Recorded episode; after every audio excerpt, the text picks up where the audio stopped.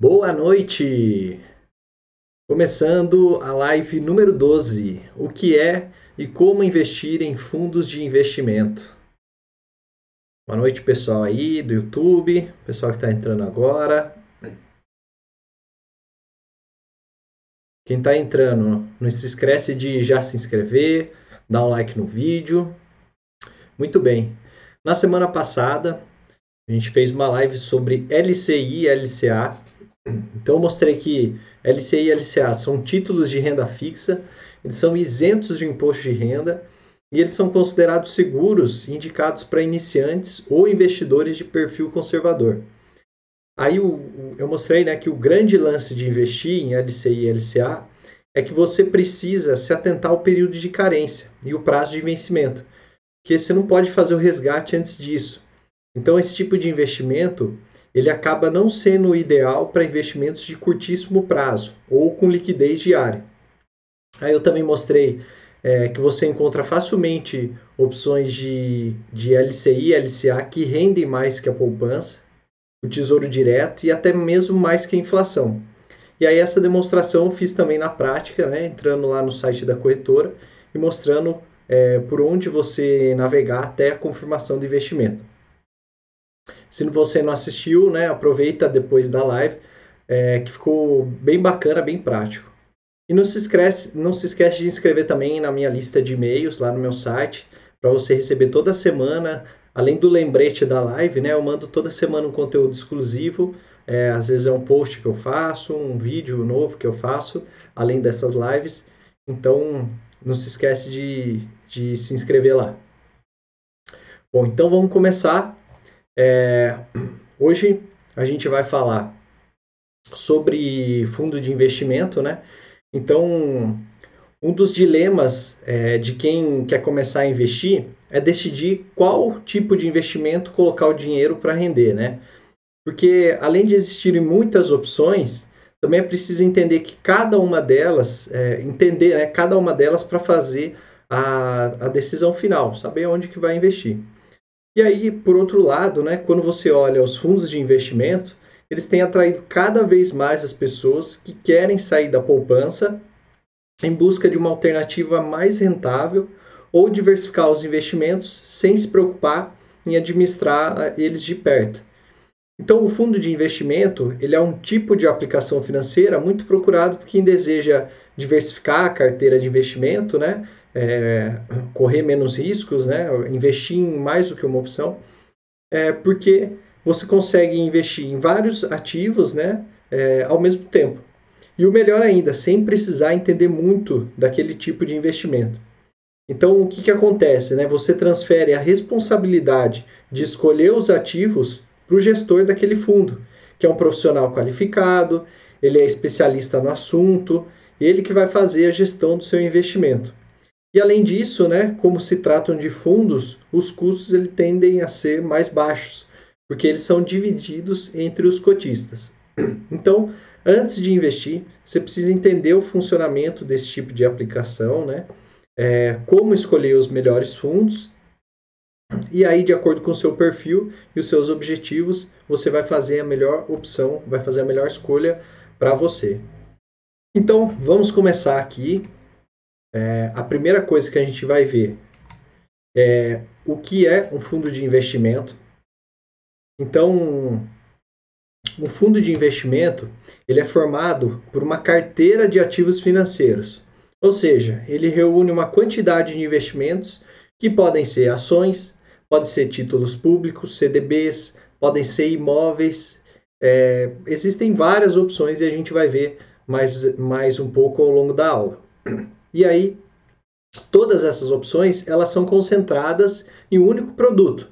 Então ele funciona como se fosse um pacote de investimentos. E aí, através das administradoras que disponibilizam cotas para captação de recursos, são coletados os valores né, de diversos investidores, que aí são chamados nesse tipo de investimento de cotistas. E aí o objetivo é obter o lucro com a compra e venda de títulos de valores mobiliários, ou de cotas de outros fundos, ou de bens mobiliários, ou de títulos de renda fixa. E aí as operações também envolvem tanto no Brasil como no exterior.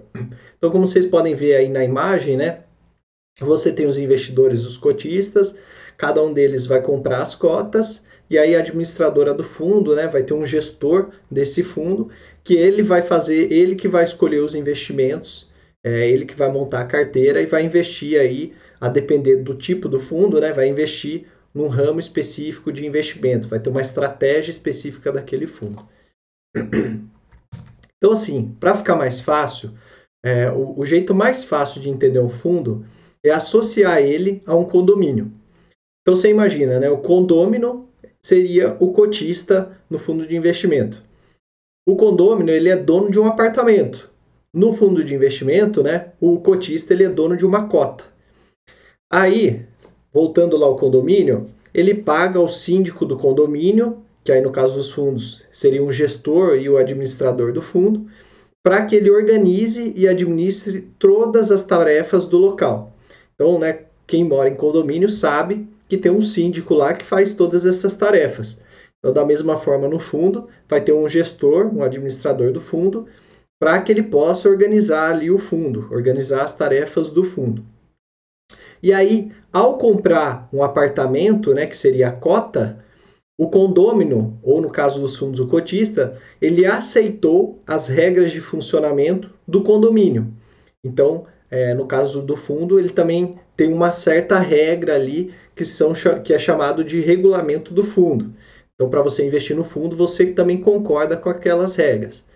E aí você também precisa pagar uma quantia X todos os meses para manter o prédio bem cuidado, né? Então, para quem mora lá, sabe que é a chamada taxa de, de administração do condomínio, que no fundo se chama taxa de administração do fundo. E por último, né, a função do síndico, que é o gestor do fundo, é fazer as melhorias e cuidar do condomínio, né, cuidar do fundo, para valorizar os apartamentos, ou então para valorizar as cotas de todos os condôminos, né, de todos os cotistas, todo mundo que mora naquele prédio. Então, assim, a forma mais fácil, né, é você fazer essa associação entre um condomínio e um fundo. Você vê que é bem parecido, né? A, a, lógica é bem parecida de você ter ali as cotas significam os apartamentos, ter uma pessoa ali responsável por gerenciar aquilo, que é o gestor do fundo ou então o síndico, e aí cada um paga uma taxa proporcional. Então, se você tiver vários apartamentos, você vai pagar uma taxa maior. Se você tiver várias cotas no fundo, você também paga uma taxa proporcional e, consequentemente, você recebe de volta proporcionalmente. Né? Quanto mais cotas você tiver, mais você recebe o retorno do fundo e assim como quem tem mais apartamentos também pode alugar e vai receber mais renda com aquilo. Então, assim, além das regras e os limites estabelecidos no fundo, no regula regulamento do fundo, tem também a regulamentação por parte da CVM, né, Comissão de Valores Mobiliários, e também pela Associação Brasileira de Entidades dos Mercados Financeiros de Capitais, que é a chamada ANBIMA. Então esses órgãos, eles são responsáveis por classificar e fiscalizar todas as atividades. A gente vai ver mais para frente, mas assim, a gente já sabe que esse tipo de investimento, ele tem uma regulamentação, ele tem certas regras a seguir. E aí, por fim, existem diversos tipos de fundos de investimento. Então tem os, os fundos de ações, tem os fundos de renda fixa, tem os fundos cambiais, fundos multimercados que podem ou não determinar um objetivo de desempenho, o que geralmente é associado a um indicador como, por exemplo, o CDI, né, que é o mais conhecido. Mas também pode ter um fundo de ações que ele é, usa um indicador é, como, por exemplo, o Ibovespa. Então, é, calma agora, a gente vai destrinchar todos esses assuntos, mas é só para você ter uma pincelada do que é um fundo, né? Eu passei é, mais grossamente aí por esses tópicos e aí mais para frente a gente vai ver no detalhe cada uma dessas informações que eu falei. Então, para começar, eu queria falar um pouco sobre como funciona o fundo. Então, como eu falei anteriormente, né, o investimento em fundos ele é feito de forma coletiva. Isso significa que o fundo ele pertence a vários investidores, que são chamados de cotistas. E eles recebem os rendimentos na proporção do número de cotas do que eles detêm. Então, para deixar mais claro, eu fiz um, um desenho aí que é o seguinte: é, vamos supor um exemplo que você tem que uma cota de um determinado fundo ela esteja no valor de 10 reais. Então, cada cota que eu queira adquirir, ela custa 10 reais. Nesse caso, um investidor que deseja aplicar mil reais nesse fundo, ele vai adquirir 100 cotas. 100 cotas de 10 reais dá os mil reais. Então, comparado ao condomínio, cada condômino ele pode ser o dono de um ou mais apartamentos. E aí ele também recebe o aluguel na mesma proporção. Ou seja, quem tem mais apartamentos ou quem tem mais cotas vai receber mais do fundo ou vai receber mais dinheiro de aluguel. Né? Assim como também paga uma taxa proporcionalmente maior.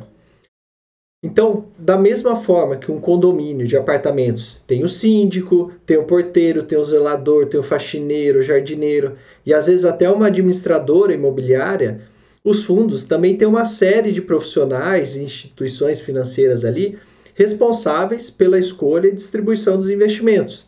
Tem uma estrutura por trás. Então, como é que isso funciona, essa estrutura?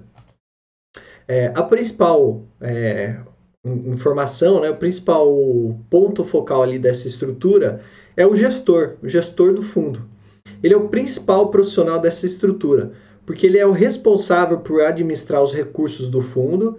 Então, né, ele pega ali todo o dinheiro que foi aplicado daquelas cotas que foram compradas e aí ele vai fazer as operações que geram retorno para os cotistas, sempre de acordo com uma estratégia de investimentos já delineada. Então, ao receber aquele dinheiro, aquelas cotas, né, o dinheiro daquelas cotas, o investidor, né, o, o gestor do fundo, vai investir aquele dinheiro de acordo com uma estratégia. A gente vai ver ali que, a depender de cada fundo, ele tem uma determinada regra a seguir, e aí dentro dessa regra ele vai buscando as melhores opções. E aí também fazem parte dessa estrutura, né, por trás de um, um fundo, uma gestora de recursos, a administradora, a custodiante e a distribuidora. Né? Então, o que, que acontece? Né? Tem toda uma estrutura por trás dos fundos de investimento para fazer o trabalho por você. Assim como em um condomínio de apartamentos, existe uma estrutura para garantir o funcionamento da portaria, da piscina, do elevador, sem que você precise se dar o trabalho. Né? É, então, os fundos de investimentos eles são uma forma simples de fazer investimentos complexos sem precisar ser um expert em renda fixa, em renda variável, em ações, em, em câmbio, né? Basta você entrar na sua corretora, escolher um fundo, esse vai ser o seu único trabalho mais complexo, né? Que é você escolher um fundo ali adequado, de acordo com seus objetivos, e fazer o investimento.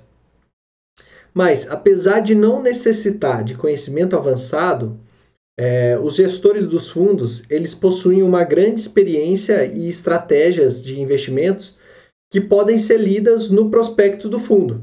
Então, assim, apesar de você não precisar é, ser um expert, você mesmo assim você pode ler lá no prospecto do fundo e saber o que, que aquele gestor está fazendo, qual que é a estratégia que ele está adotando, no que, que ele está investindo, o que, que ele está enxergando da economia ou do mercado para fazer aquela estratégia, tudo isso fica descrito. É, e aí é uma ótima forma de diversificar a sua carteira de investimentos com pouco tempo. Além disso, né, existem fundos de investimento com mínimo de 100 reais até um milhão, ou seja, tem para todos os bolsos. Bom, e aí ah, existem duas divisões principais ali de fundos que são os chamados fundos abertos e fundos fechados. Então, basicamente, os fundos abertos são aqueles que permitem a entrada de novos cotistas e o aumento da participação dos antigos por meio de novos investimentos a qualquer momento. Da mesma forma, né, qualquer cotista pode pedir resgate total ou parcial das suas cotas, das suas cotas sempre que precisar, sempre que desejar. Quando isso acontece, o gestor do fundo vende ativos né, que estavam lá investidos, entrega ao cotista o valor solicitado e aí é, o, o, o, investidor recebe de volta o dinheiro, abrindo é, abrindo mão ali daquele fundo. Então vamos, fazer, vamos supor aqui um exemplo, para exemplificar aqui e ficar mais claro. Né? Supondo que você adquiriu 100 cotas em um mês e no mês seguinte você decidiu investir mais dinheiro. Se ele for um fundo aberto, como é esse exemplo que a gente está dando, você pode comprar mais cotas no mês seguinte, assim como se você precisar resgatar o dinheiro, você também pode vender suas cotas. Né? Então você adquiriu lá 100 cotas, no mês seguinte entrou mais uma grana lá no, sua, no seu bolso, você é, quer comprar mais 10 cotas. Se ele for um fundo aberto, beleza, você vai lá e compra as 10 cotas. O que acontece? A diferença é que os fundos fechados eles não permitem a entrada e saída de cotistas como os fundos abertos. Então, como é que funcionam os fundos fechados? Ao serem informados, quando vai começar um fundo desse, é, eles abrem para captação por um determinado período. E aí os interessados eles podem se candidatar a comprar cotas, né? E aí, terminado o período de captação, cada cotista vai receber um número de cotas é, ao qual se candidatou e não são aceitos mais novos cotistas nem novas aplicações. Então, se você comprou 100 cotas, você vai ficar com aquelas 100 cotas. É, se você quiser reinvestir no próximo mês e o fundo estiver fechado, não tem como. Você vai ter que escolher uma outra opção, outro fundo, né? É, ou um outro tipo de investimento, porque o fundo agora está fechado. Você não consegue mais investir mais dinheiro. Caso o gestor ele opte por aumentar o patrimônio do fundo por algum motivo, por exemplo, ele precisa de mais dinheiro para um novo investimento, né? Ele está vendo que, sei lá, a, a bolsa está crescendo, então ele quer mais dinheiro para aproveitar algumas ações que estão baratas. Aí ele precisa fazer uma nova emissão de cotas, então ele vai abrir o fundo de novo, com um novo período de captação, né? Então deixa aberto de novo por um tempo e aí, aí sim é possível fazer entrada ou de novos cotistas ou de quem já é cotista fazer uma nova aplicação. Mas é, só quando ele decide, né? quando o fundo decide aumentar a, a, o seu patrimônio. É, aí tem um ponto importante, porque nesses fundos fechados, o resgate das cotas também não é permitido. Então, assim, da mesma forma que você não pode colocar dinheiro depois que ele fecha, comprar novas cotas, você também não pode vender, não pode resgatar o seu dinheiro, até que, que tenha lá uma data limite, um, um prazo de vencimento. Então, o investidor que queira é, parte ou a totalidade do que foi investido, né, dos recursos que ele colocou lá, ele precisa vender essas cotas para outro investidor interessado. Né? Ele não consegue vender, não consegue solicitar para o fundo e o fundo paga ele direto. Não, ele vai ter que achar alguém, algum outro investidor que esteja interessado em comprar e aí vai ter que fazer um acordo ali para pagar esse determinado valor. Então, alguns fundos de investimentos eles permitem que isso seja feito na bolsa de valores, né? como acontece com as ações da empresa, principalmente fundos imobiliários. Fundos imobiliários você consegue ver na bolsa você compra ou vende uma cota daquele fundo através da bolsa de valores. Só que aí o que acontece, né? Você corre o risco, nesses casos do fundo fechado, como você não pode solicitar para o gestor, você corre o risco de ter algum investidor interessado, só que ele pagar menos do que vale a sua cota. É lógico, ele não vai querer pagar uma coisa que vale mais do que a sua cota. Então ele te dá ali um, um, uma margem ali para ele conseguir um ganho depois, para ele vender.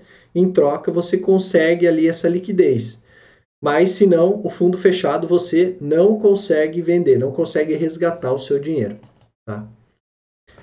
Bom, e aí, visto isso, né, que existem essas duas opções de fundo, tem também as classificações dos tipos de fundos. Então, os fundos de investimentos eles são classificados de acordo com a composição da carteira. Né? Eles são classificados de acordo com o que ele tem dentro dele investido. É, tem também a classificação de acordo com o objetivo de rentabilidade e o prazo de aplicação. Então, antes de investir, você precisa conhecer sobre cada um e definir qual é o mais apropriado para os seus objetivos.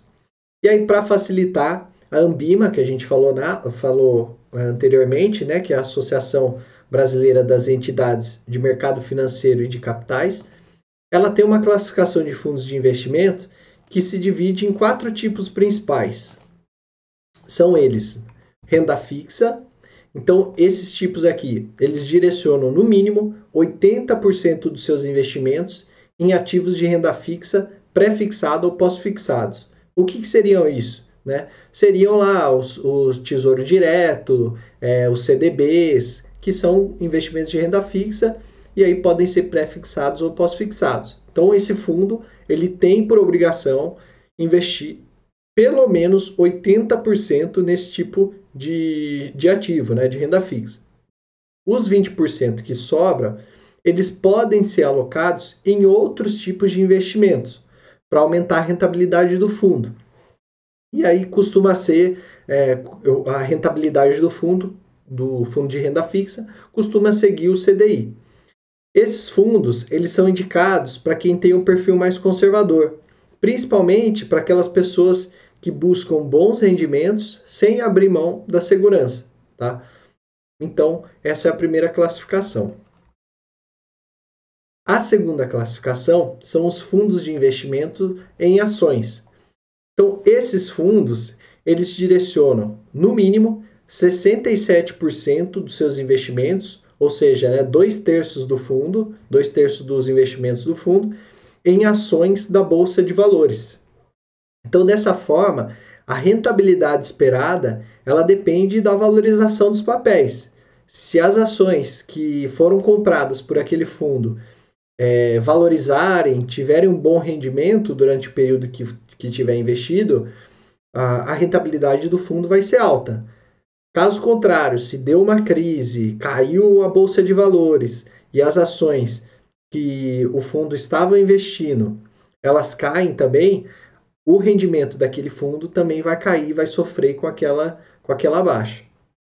Então, além disso, né, eles ainda se subclassificam em, é, em do, dois tipos de fundos, né, os fundos passivos, que são, onde as ações elas são alocadas de forma a obter rendimentos atrelados a um índice. Então, por exemplo, ele pode seguir o índice Bovespa, que é o principal índice da bolsa brasileira, né, a B3, ou por exemplo o IBX, que é o índice Brasil, que reúne as 100 ações mais negociadas da bolsa. Então, vamos supor, né, eu, eu invisto, invisto no fundo de ação e ele é um fundo passivo, ou seja, ele vai seguir o Ibovespa, por exemplo. Então, se o Ibovespa render é, 10% ao ano em determinado ano, aquele fundo ele vai buscar os 10% que o Ibovespa rendeu. Se o Ibovespa, por acaso, é, for um ano muito ruim e tiver um rendimento negativo, provavelmente esse fundo também ele vai acabar seguindo Ibovespa e vai ficar com rendimento negativo, tá? Então tem que olhar esses dois lados da moeda. Já um fundo ativo, na composição da carteira dele, é, o, o, gestor ele faz algumas análises macroeconômicas, ou seja, ele analisa vários fatores para escolher quais ações deve investir para alcançar rendimentos superiores aos dos fundos passivos. Então, por que, que ele é ativo? Né? Ele vai atrás, ele não fica é, copiando um certo índice, né? Opa, voltou aqui. Então, é o seguinte, né? Como eu expliquei, o fundo passivo ele segue um índice, geralmente ali é, o Ibovespa ou o IBX, que é o índice Brasil. Então, se aquele índice valorizar 10% no ano, ele também vai buscar os 10%. Se ele ficar negativo, também provavelmente ele vai ficar na mesma linha negativa. Já os fundos ativos, ele tem esse nome porque justamente é, o gestor ele vai atrás de uma rentabilidade maior do que esses fundos passivos. Então ele é ativo, ele vai buscar os, os dados, né, faz análises macroeconômicas, é, estuda as ações para tentar escolher as ações que vão, que, que vão ter a maior rentabilidade no, nos próximos meses, nos próximos períodos. Né? Então, essa, é, esse tipo de fundo, eles, o, os fundos de ações, né, eles possuem maiores variações, porque a ação é um investimento de renda variável, e aí ele pode ter variação tanto positiva quanto negativa.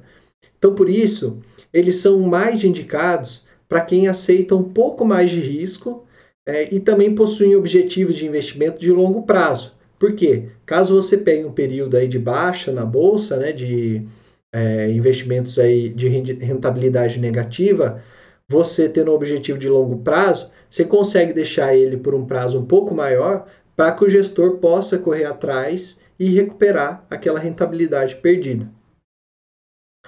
É, bom, beleza. Vimos aqui os fundos de ações. Agora vamos para o próximo, próximo, o próximo, a próxima classificação.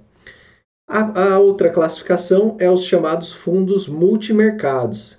E aí, como o próprio nome diz, né, eles são compostos por um mix, um misto de investimentos. Então pode ser, é, ele pode ter ações, ele pode ter renda fixa, ele pode ter investimentos cambiais, ele pode ter é, investimentos imobiliários, ele é multimercado. O próprio nome ali descreve é, que ele tem várias opções, pode investir em várias opções. Então, nesse caso, o gestor ele possui uma gama de investimentos maior do que as demais categorias. E aí, por isso, né, o sucesso do fundo ele depende muito do talento do gestor para alocar os recursos, né, a seleção dos ativos da carteira, é, para alocar de melhor forma. Ah, agora está fazendo mais sentido eu investir em renda fixa. Agora mais sentido investir em renda variável, em ações. Agora é cambial, agora é imobiliário. Então, o, o gestor que ele tiver o maior talento num fundo desse multimercado, como ele tem essa gama de opções, se ele for um gestor bom, ele consegue rentabilidades muito boas. Então, esse tipo de aplicação ele é ideal para os investidores que buscam rentabilidades mais atrativas com risco menores. Então, como ele pode investir, por exemplo, em renda fixa, é, ele pode fazer é, essa alocação, essa diversificação maior, ele acaba tendo menos riscos. E além disso, a maioria dos fundos de é, fundos multimercados eles são altamente diversificados. Então, dificilmente você vai ter um fundo multimercado que é muito exposto a ações, que investe muito em ações, porque senão não faria sentido ele ser multimercado, ele seria um fundo de ações, né? E aí, se você busca essa diversificação, ele é uma excelente opção, fundo multimercado. E aí, a quarta classificação, é, definida pela Ambima, são os fundos cambiais, que aí, nesse caso, eles devem manter pelo menos 80% do patrimônio investido em ativos que sejam relacionados à variação de preços de uma moeda estrangeira ou a uma taxa de juro. Então, os fundos mais conhecidos são os chamados fundos cambiais dólar, que têm o objetivo de seguir a variação da cotação da moeda americana. Então, se você pegar, por exemplo, nesse ano que o dólar disparou, né, e já desde um pouco do ano passado, esses fundos cambiais ou os fundos que investiram no câmbio, no dólar, tiveram uma rentabilidade muito grande, porque eles pegaram essa alta do dólar comparado com a nossa moeda, que ficou tá bem depreciada, né? Até saiu uma notícia essa semana que foi a moeda que mais depreciou nesse ano no mundo. Então, assim, quem investiu em um fundo cambial desde o final do ano passado, hoje está rindo à toa, né? Conseguiu uma rentabilidade muito boa, passou aí o período da crise dando risada. É... Bom, então, por último, né, eles são recomendados para aqueles que querem se proteger das variações cambiais. Então, por exemplo, as pessoas que desejam viajar. Tem muita empresa também que investe é, em, em câmbio, né? Mas aqui, pensando na gente como investidor, pessoa física, se é alguém que vai viajar daqui um ano, dois anos para o exterior e quer se proteger da variação cambial, você não sabe se o dólar vai subir, vai baixar, você pode investir num fundo cambial e aí, se o dólar subir muito, o seu o fundo vai valorizar. Então, consequentemente, quando você for resgatar aquele fundo, resgatar o valor aplicado naquele fundo, você vai estar protegido. E aí você consegue fazer a sua viagem ali dentro do que foi planejado. Uma forma até de segurança. Bom, beleza, a gente já viu essas quatro classificações principais, só que tem outros tipos de fundos que eles são mais específicos. E a gente vai ver um pouco mais aqui deles na sequência.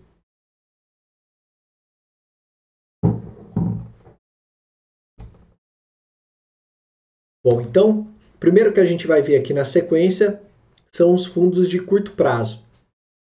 Esses fundos, eles buscam acompanhar as variações da, das taxas de juros com investimento exclusivo em títulos públicos pré-fixados ou privados de baixo risco de crédito e com vencimento menor do que um ano, o que garante baixo risco e alta liquidez. Então, em geral, a rentabilidade desses fundos está atrelada a Selic ou CDI, né, que é a taxa ali mais baixa, o indicador mais baixo. E os fundos de curto prazo são considerados investimentos conservadores, de baixíssimo risco e curtíssimo prazo. Então, por exemplo, para que ele seria indicado? Se você tem como objetivo uma, a formação de uma reserva de emergência, essa é uma excelente forma de você começar investindo, diversificando, né? Então, como ele falou aqui, é, ele precisa ter investimentos, é, ele tem investimentos é, em títulos públicos pré-fixados ou privados, de baixo risco de crédito, e aí com vencimento menor do que um ano. Então você sabe ali que ele vai ter um, um risco baixo, e se você precisar do dinheiro, ele também você consegue resgatar de forma rápida. O segundo exemplo é o fundo de dívida externa. Então, como é que é formado esse fundo? Ele é composto por, no mínimo, 80% de títulos da dívida externa da União. Os 20% restantes, eles podem ser aplicados em outros títulos de créditos, né, desde que sejam transacionados no exterior. E aí essa é uma, é uma a principal, na verdade, principal forma de investir em papéis que são emitidos pelo governo brasileiro e negociados no exterior. Então, às vezes, a gente, como pessoa física, não tem acesso é, a esse tipo de, de dívida, né, a dívida externa da União, mas a gente consegue investir através desses fundos, tá? Outra opção são os fundos referenciados, e esses são bem comuns, é, costumam aparecer bastante nas corretoras. Eles possuem um índice de referência, né, chamado benchmark, é, como objetivo de rentabilidade.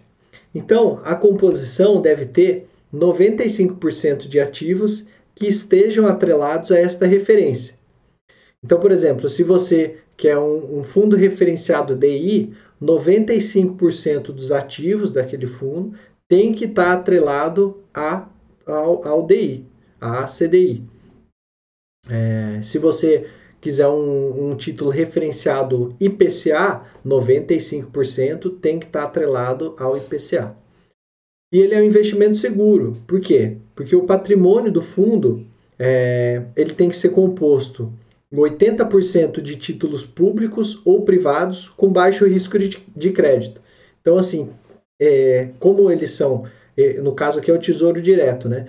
Como eles são os investimentos com menor risco no mercado brasileiro, acaba que o fundo referenciado também fica com baixo risco. E aí nessa categoria se encontra os fundos DI, como eu falei, né? Que é a nomenclatura, é, a nomenclatura é porque eles seguem eles são referenciados na taxa do CDI e aí são uma das principais opções também para quem está fazendo, formando a reserva de emergência.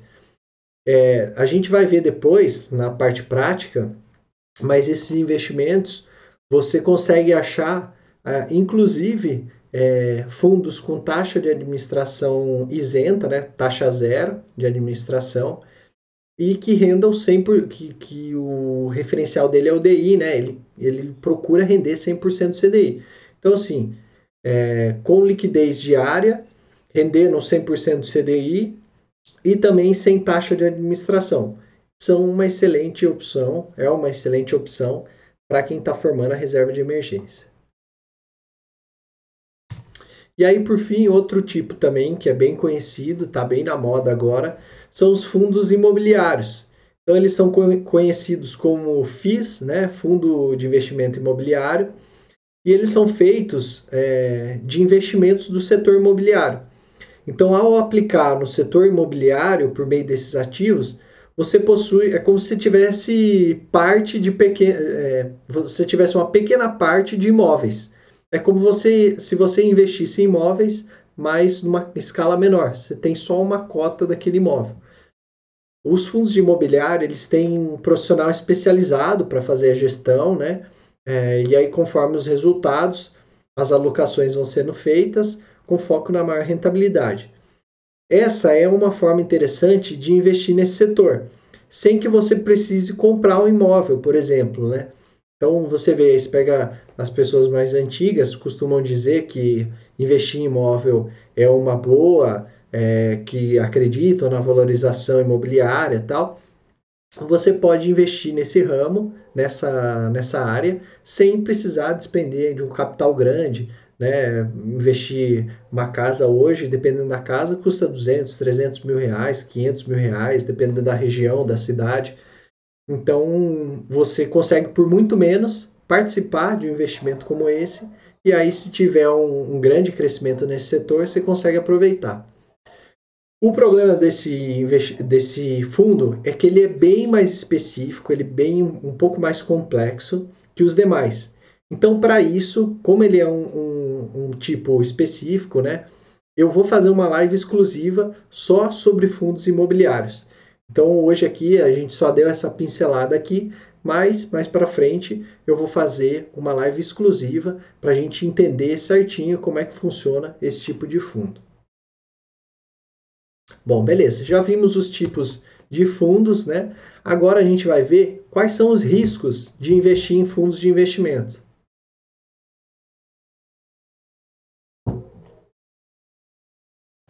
Então, antes de serem ofertados no mercado, no mercado, né, os fundos eles precisam ser registrados pela CVM, ou seja, como esse investimento é regulamentado, que a gente viu é, um pouco antes aí, ele é uma opção bastante segura para sua carteira. Além disso, a Ambima ela é responsável por fiscalizar se a composição dos fundos segue os parâmetros definidos para aquele fundo e se a qualidade das informações disponibilizadas pela gestão para a gente, né, para o mercado, está transparente e clara. Então, é, a gente tem esses dois benefícios, né? Ele é registrado pela CVM, então ele é, é um é regulado, né? Um investimento regulado e ainda além disso tem Ambima, como como você viu, né? Suponha, por exemplo, um fundo de ação. Ele obrigatoriamente tem que ter pelo menos 67% do patrimônio do fundo investido em ação. Então, é, a Ambima vai lá e fiscaliza. Ela pede lá, quero ver aqui a posição do fundo no final do dia hoje. Aí o fundo tem que comprovar que o patrimônio dele está alocado em pelo menos 67% em ações. Então, assim, você fica mais tranquilo, porque ele, ele tem essa regulação. Então, você sabe, se ele prometeu ser um fundo de ação que investe é, pelo menos 67% em ações, você pode ficar tranquilo, porque ele vai fazer isso. Senão, a Ambima vai lá e caça a licença do fundo. E vale a pena lembrar também que as corretoras, né, por oferecer uma corretora ali é uma espécie de prateleira onde você ela coloca ali na sua prateleira os fundos, os produtos de investimentos, elas também fazem uma pré-seleção dos melhores fundos de, de investimentos e também fazem, né, dão uma analisada das empresas gestoras já tradicionais. Por quê? Porque é de interesse da corretora oferecer as melhores opções para os seus clientes, para eles continuarem investindo. Então, você imagina, né? A corretora não vai oferecer um fundo ali capenga, um fundo que não tenha uma, uma credibilidade boa, que não apresente indicadores bons, porque senão é, a gente, como cliente da corretora ali, né, vai chegar ali na prateleira e só ver produto ruim, só ver fundos de investimento ruim.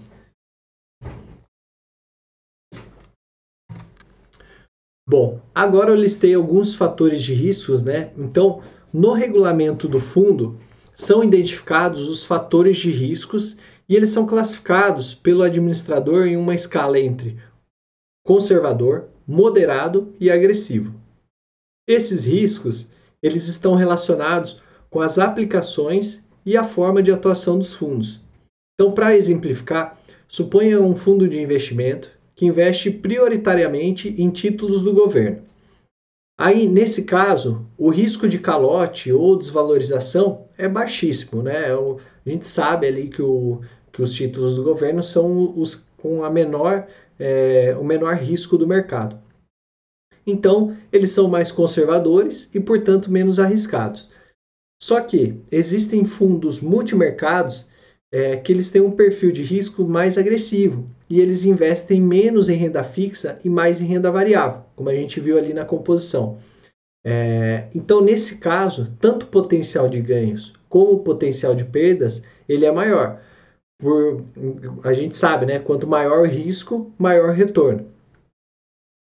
Então, os principais riscos, né, os principais riscos dos fundos de investimentos, eles são, primeiro, o risco de mercado, e aí basicamente é gerado pelas oscilações econômicas e monetárias do país. Então, está é, tá relacionado ali ao sobe e desce dos ativos, né? A gente vê aí a bolsa é, variando todo dia, tem dia que sobe, tem dia que cai. Esse é um risco de mercado. Então, pode ser que você invista em um fundo de ações e esses papéis caiam, por exemplo. Em última instância, você pode até sair com menos do que investiu, né? Se você retirar o dinheiro ali. Se você investiu, os papéis caíram, rentabilidade daquele fundo caiu e você retirou o dinheiro é, quando ele ainda estava com uma rentabilidade baixa, você vai perder dinheiro. Aliás, esse conceito, apesar de básico, muitas vezes é ignorado pelo investidor. O investimento não significa que você sempre vai sair ganhando. Pode ocorrer de sair com menos do que você investiu, especialmente em produtos com maiores chances de sobe e desce, né? É, os produtos aí de renda variável. O segundo risco é o risco de crédito. Então, se o seu fundo comprar títulos da dívida privada, como debêntures ou CDBs, né, os certificados de depósito bancário, tem o risco da empresa ou banco emissor, daquela CDB ou debêntures, dar o calote, que nada mais é do que o risco de crédito no seu grau máximo, né? a empresa não pagar. Então, basicamente, o risco de crédito é a chance do fundo falir.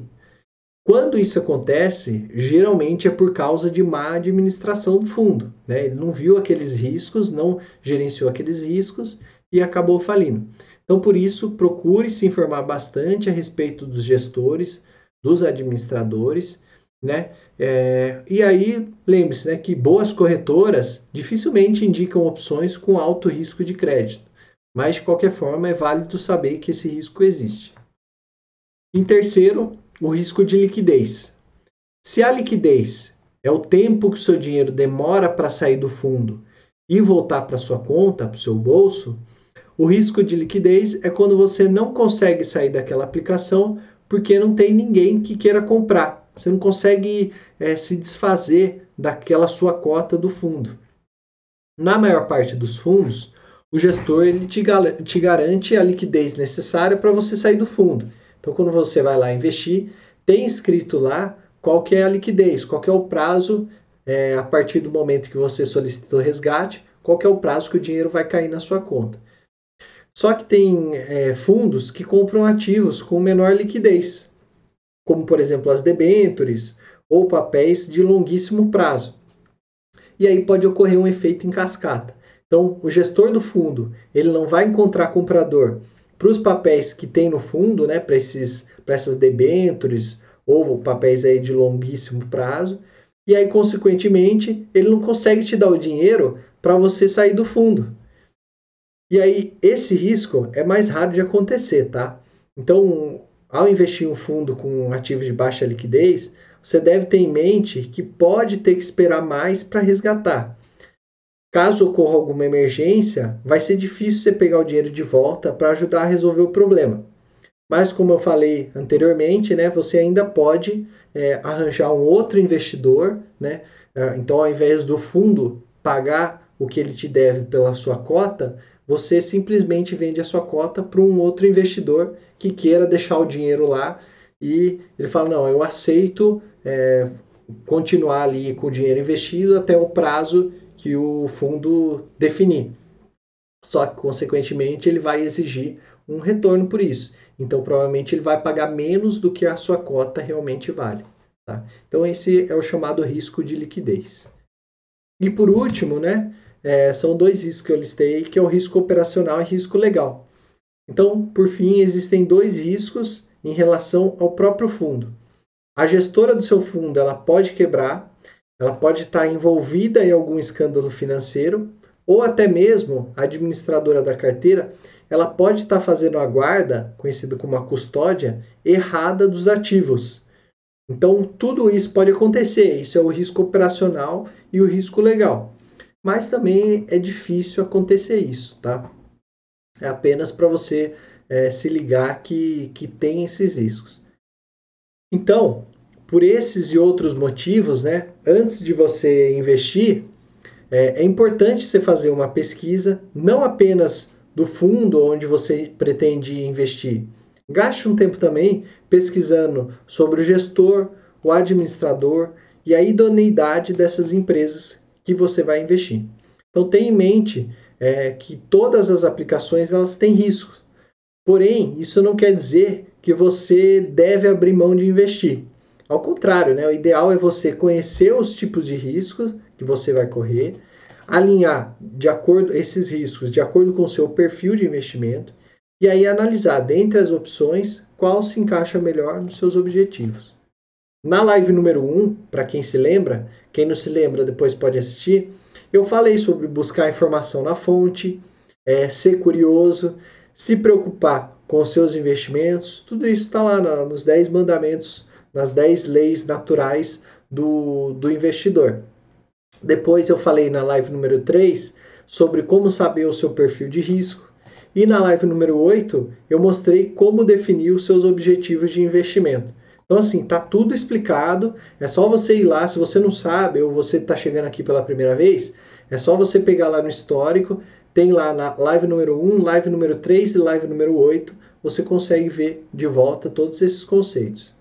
Então, depois dessa aula, se você ainda não assistiu essas lives, dá uma olhada. Vai agora, espera acabar essa aula e você vai. Você faz esse passo a passo, que aí fica muito mais fácil na hora que você for escolher o seu investimento, escolher o mais adequado para você.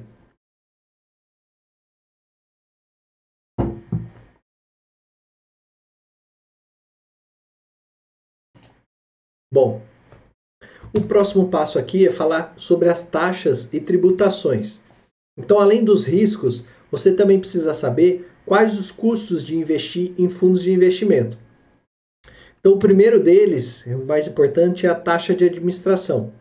Todos os fundos, todos os fundos cobram uma taxa de administração, que varia conforme o tipo do fundo e também é descontada automaticamente do recurso que está aplicado. Essa taxa ela serve para remunerar toda a estrutura por trás do fundo de investimento. Então tem a gestão, a distribuição, a administração, tudo isso que está por trás dessa estrutura, é, essa taxa serve para remunerar. Normalmente, os fundos multimercados eles cobram taxas maiores do que renda fixa, por exemplo.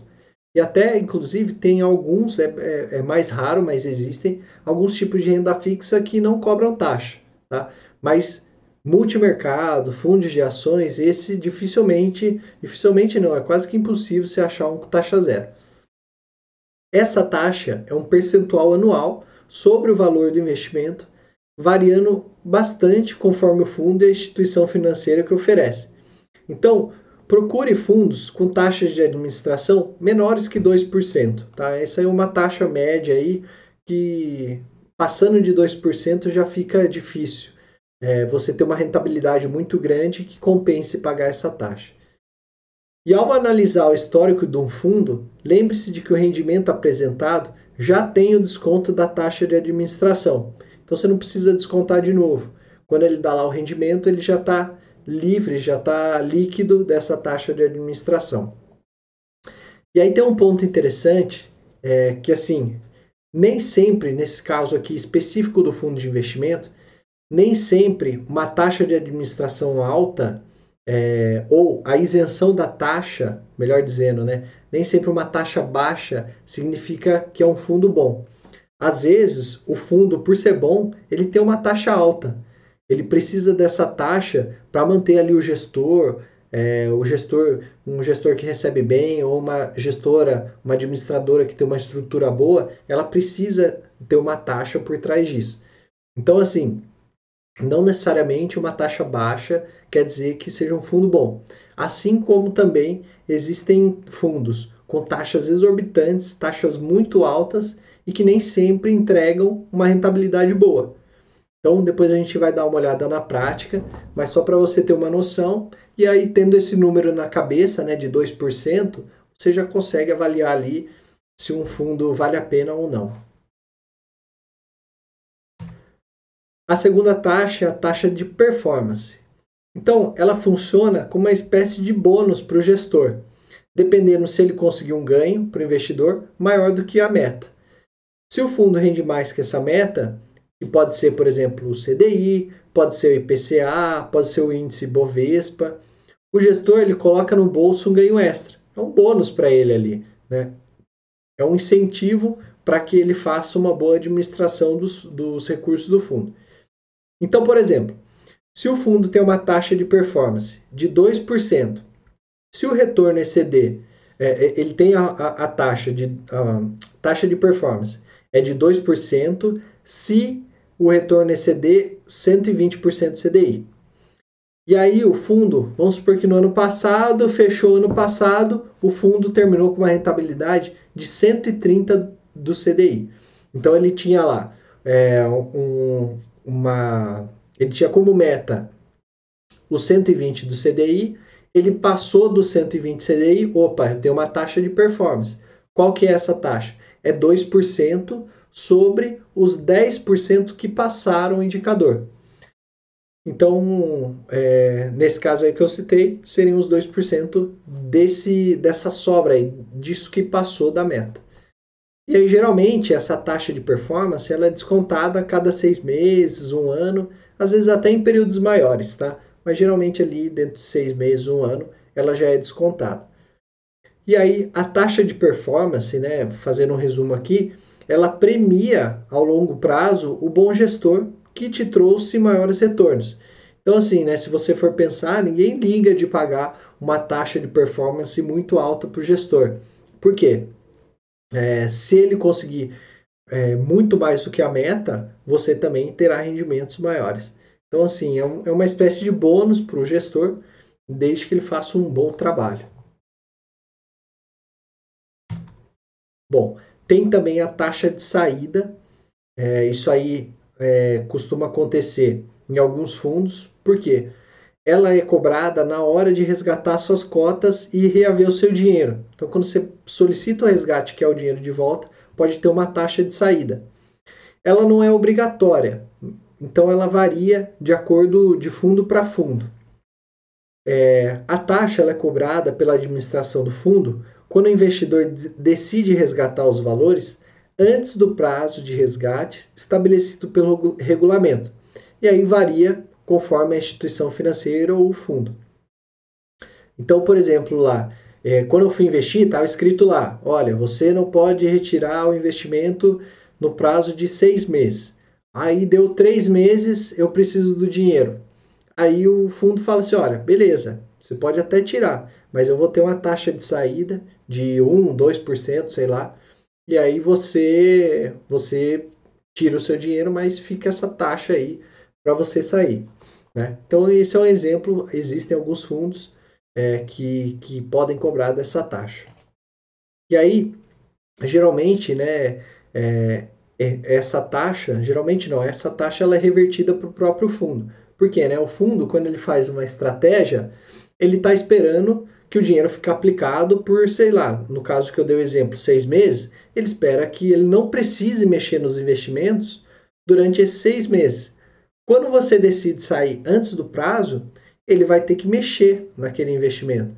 Então, assim, às vezes o investimento não está com a rentabilidade madura ainda, precisa esperar mais alguns meses.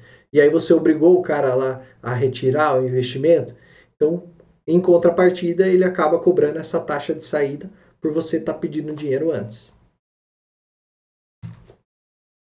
Aí tem os impostos, as, as tributações. Um deles é o IOF, né? Então, esse imposto, ele só é pago se você decidir resgatar o seu capital em menos de 30 dias após a data de aplicação. Então, se você investiu no dia 1 e aí lá para o dia 25, você já quer resgatar esse dinheiro, aí você paga IOF. Esse IOF, né, esse tipo de, de tributação, ele é feito na maioria dos investimentos, principalmente de renda fixa. Então não é muito diferente do fundo de investimento. E assim como na alíquota do imposto de renda, a do IOF é regressiva. Então, se você ficar apenas um dia no fundo, você paga, por exemplo, um IOF de 96% sobre a rentabilidade. Ou seja, vai comer praticamente a sua rentabilidade inteira. E aí, se você deixar para tirar, por exemplo, no 29 dia, né, na véspera da isenção, você paga apenas 3% de IOF sobre o rendimento. Agora a gente chegou aqui no imposto de renda. Os fundos de investimentos, eles são classificados em três categorias para efeito de imposto de renda. E a incidência do imposto, ela vai depender do período de permanência em cada aplicação do fundo. Então, eu vou dar exemplo aqui é, de três fundos e como funciona a alíquota de imposto de renda de acordo com cada tipo de fundo. O primeiro dele é o primeiro deles é o fundo, os fundos de ações. Então, como é que funciona o fundo de ação?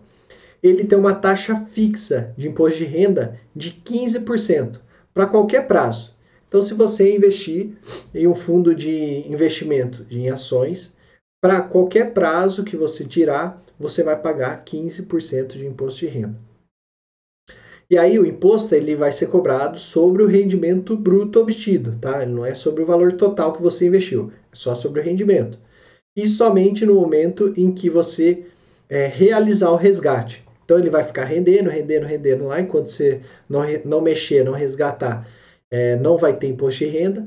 Aí a hora que você faz o resgate, ele já vai lá e o leão já dá a mordida dele e fica com a parte do imposto de renda, os 15% do rendimento. Os fundos de curto prazo, eles têm uma, uma eles têm duas alíquotas. Você vai pagar 22,5% nas aplicações que permanecerem por até 180 dias, ou seja, se você é, permanecer ali até seis meses, você paga essa a faixa máxima que é os 22,5. Depois de seis meses, né, a partir de 181 dias, aí cai para 20% essa alíquota. Então, mesmo se o investidor permanecer com os recursos investidos né, por prazo superior a um ano, é, nos fundos de curto prazo, a alíquota não cai abaixo dos 20%. Ela é fixa aqui, só tem essas duas, 22,5% e 20%. Agora, para os fundos de longo prazo, aí ele segue aquela tabela regressiva que a gente já viu nas outras lives aí é, do, dos investimentos de renda fixa, que ela começa lá com 22,5%, né, até 180 dias, até 100 meses, e ela chega na alíquota mínima de 15% para aquelas aplicações que permanecerem por 721 dias ou mais, ou seja, né, acima de dois anos, aí ela cai na alíquota mínima.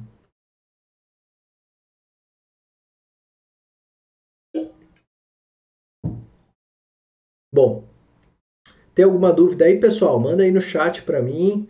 É, vai escrevendo aí que eu já vou respondendo. É, você que está entrando agora aí também, não esquece de deixar o seu like, compartilha aí o vídeo, se inscreve no canal. E agora a gente vai falar de mais uma tributação é, que é exclusiva do imposto de renda, né, que é o chamado come cotas. O que, que é, né? A tributação dos fundos de investimento pelo imposto de renda, ela conta com uma particularidade. Ou seja, né, o imposto de renda nos fundos de investimento ele é recolhido no último dia útil dos meses de maio e novembro de cada ano, em um sistema que é do, denominado Come Cotas. Então você vai ouvir bastante falar sobre isso, né, sobre o Come Cotas, e eu vou explicar ele aqui como é que funciona. É, lembrando que, né, como eu falei, é, no, eu falei no slide anterior, os fundos de investimento em ações não têm como cotas. Né? Como eu falei lá, ele só retira os 15% quando você faz o resgate do fundo. Aí ele come lá, o, o leão dá a mordiscada dele lá de, 20, de 15%. Para os outros fundos de investimento, funciona esse come cotas. Então, todo dia, todo final, né, todo último dia útil, de maio e novembro, ele vem lá e come a sua cota. Por quê? Ele ganhou esse nome porque a sua cobrança, é, a cobrança do imposto de renda, ela reduz o número de cotas detida pelo investidor do fundo. Então, por exemplo, Suponha que você tenha 100 cotas de um determinado fundo.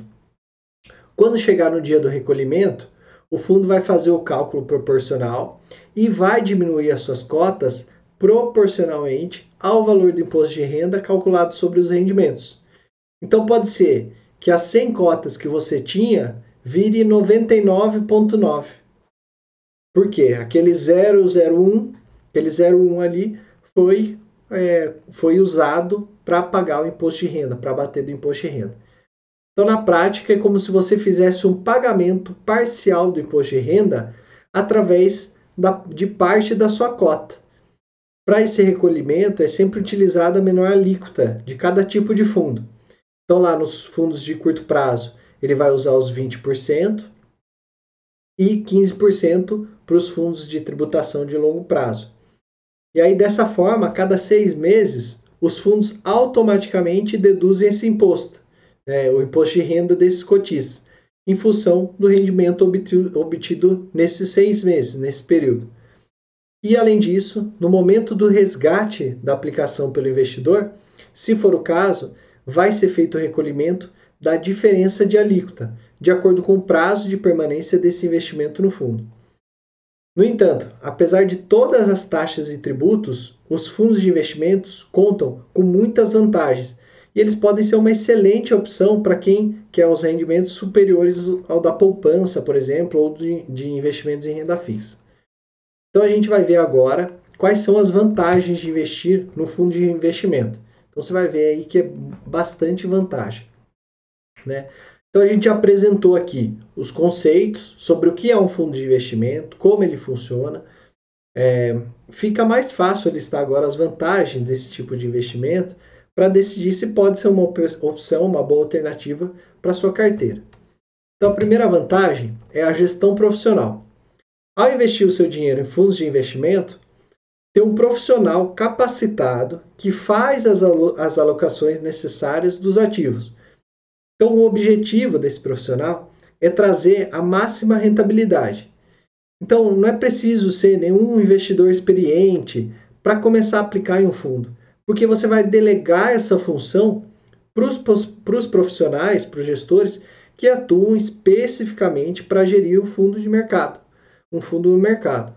Por exemplo, os fundos de ações, eles servem como plataforma de aplicação em ações para quem não possui um conhecimento para definir quais papéis comprar. Então vamos lá, imagine que você é um investidor que quer investir em ação.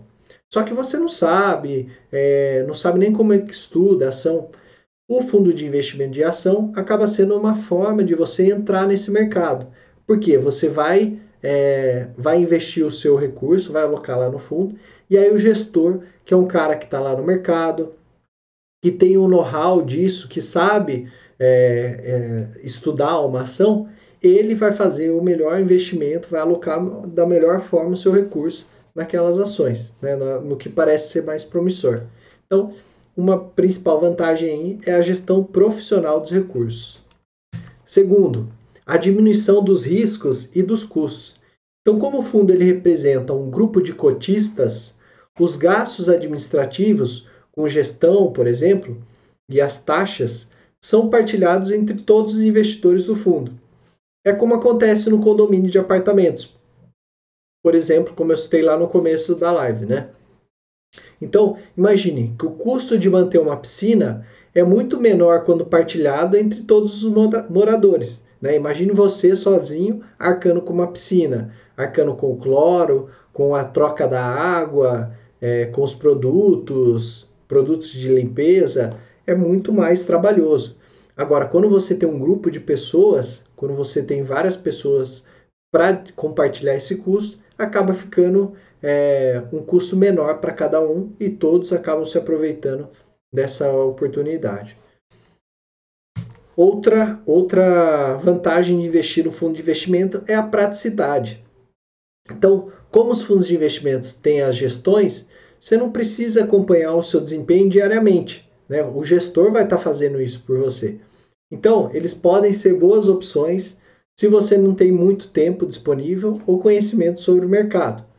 Né? Mas assim, apesar de você não acompanhar todo dia, você precisa acompanhar o desempenho do fundo, tá? Então é sempre bom dar uma olhada no fundo.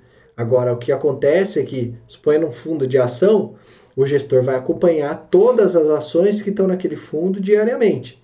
Aí você não precisa ter todo esse trabalho. Né? Você delegou isso para o gestor.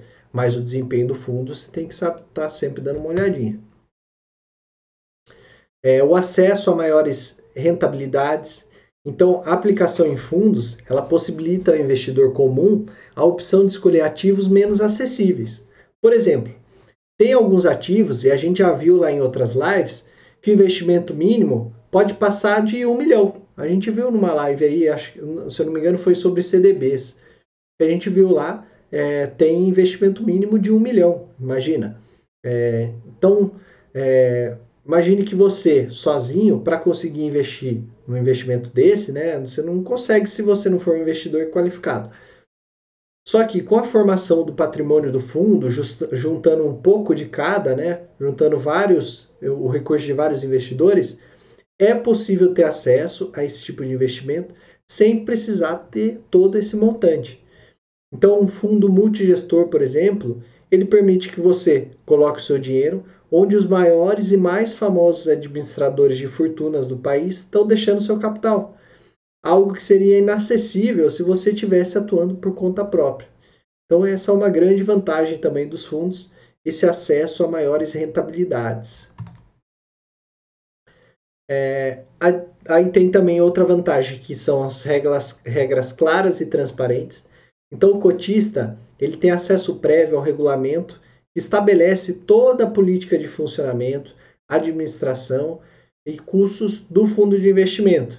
Então, assim, quando você vai investir no fundo, você já sabe ali, a regra, a regra já é clara e transparente. Você sabe no que você está investindo. Então, essa é também uma das vantagens.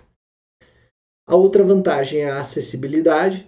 Então, os custos do, do desculpa, os fundos de investimento, eles são aplicações acessíveis a todos os investidores.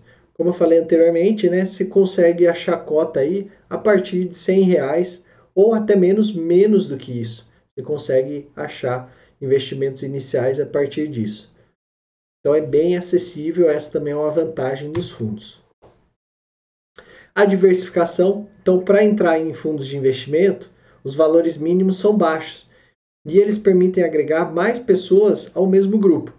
Então o investidor, ele diversifica a carteira do fundo e até mesmo ele contribui para diminuir os riscos dos investimentos somados, já que mais dinheiro vai ter mais dinheiro disponível para o gestor e aí vai ter mais aplicações simultâneas, aumentando a chance de ganhos no longo prazo. Então, né, uma diversificação tanto para a gente que é investidor, porque daí assim o nosso dinheiro junto com outros vai estar tá investido ali em ativos diversos, né, em várias opções de investimento, e também é bom para o fundo, porque, né, como ele tem vários cotistas, vários investidores, ele também diversificou o risco dele, porque nem sempre todo mundo vai pedir o resgate, né? Sempre vai ter um investidor que vai manter o dinheiro lá aplicado. Então, quanto mais cotistas, mais investidores, também é bom para o fundo. Outra uh, questão de vantagem é a liquidez. Então, a maioria dos fundos possuem alta liquidez, você consegue resgatar de volta o seu o seu dinheiro é, a qualquer momento. E aí, para quem busca uma aplicação com alta liquidez, por exemplo, tem os fundos DI que eles perseguem o CDI, né? E eles têm liquidez diária, é, parecidos ali com um CDB é, de liquidez diária, um tesouro direto. Para aquele dinheiro é, que você não vai contar por muito tempo, né? Ele pode ser um destino mais interessante do que a poupança, por exemplo. Outra vantagem é o imposto cobrado na fonte. Então, imposto de renda e IOF, eles são cobrados na fonte. ou seja, né, quando você faz o resgate da aplicação, o dinheiro já cai na sua conta descontado do imposto de renda. Então, essa é uma grande facilidade para o investidor. E aí você não precisa se preocupar com o recolhimento de tributos. Né? O próprio, a própria gestão ali do fundo já faz esse recolhimento para você. E aí, quando você solicita o resgate, cai o valor líquido na sua conta, já cai descontado no imposto de renda. É parecido com o que acontece é, com o salário, né? Você não, não precisa ficar pagando DARF de imposto de renda, né? A empresa já deposita ali o salário descontado do imposto de renda. É parecido com o investimento em fundos.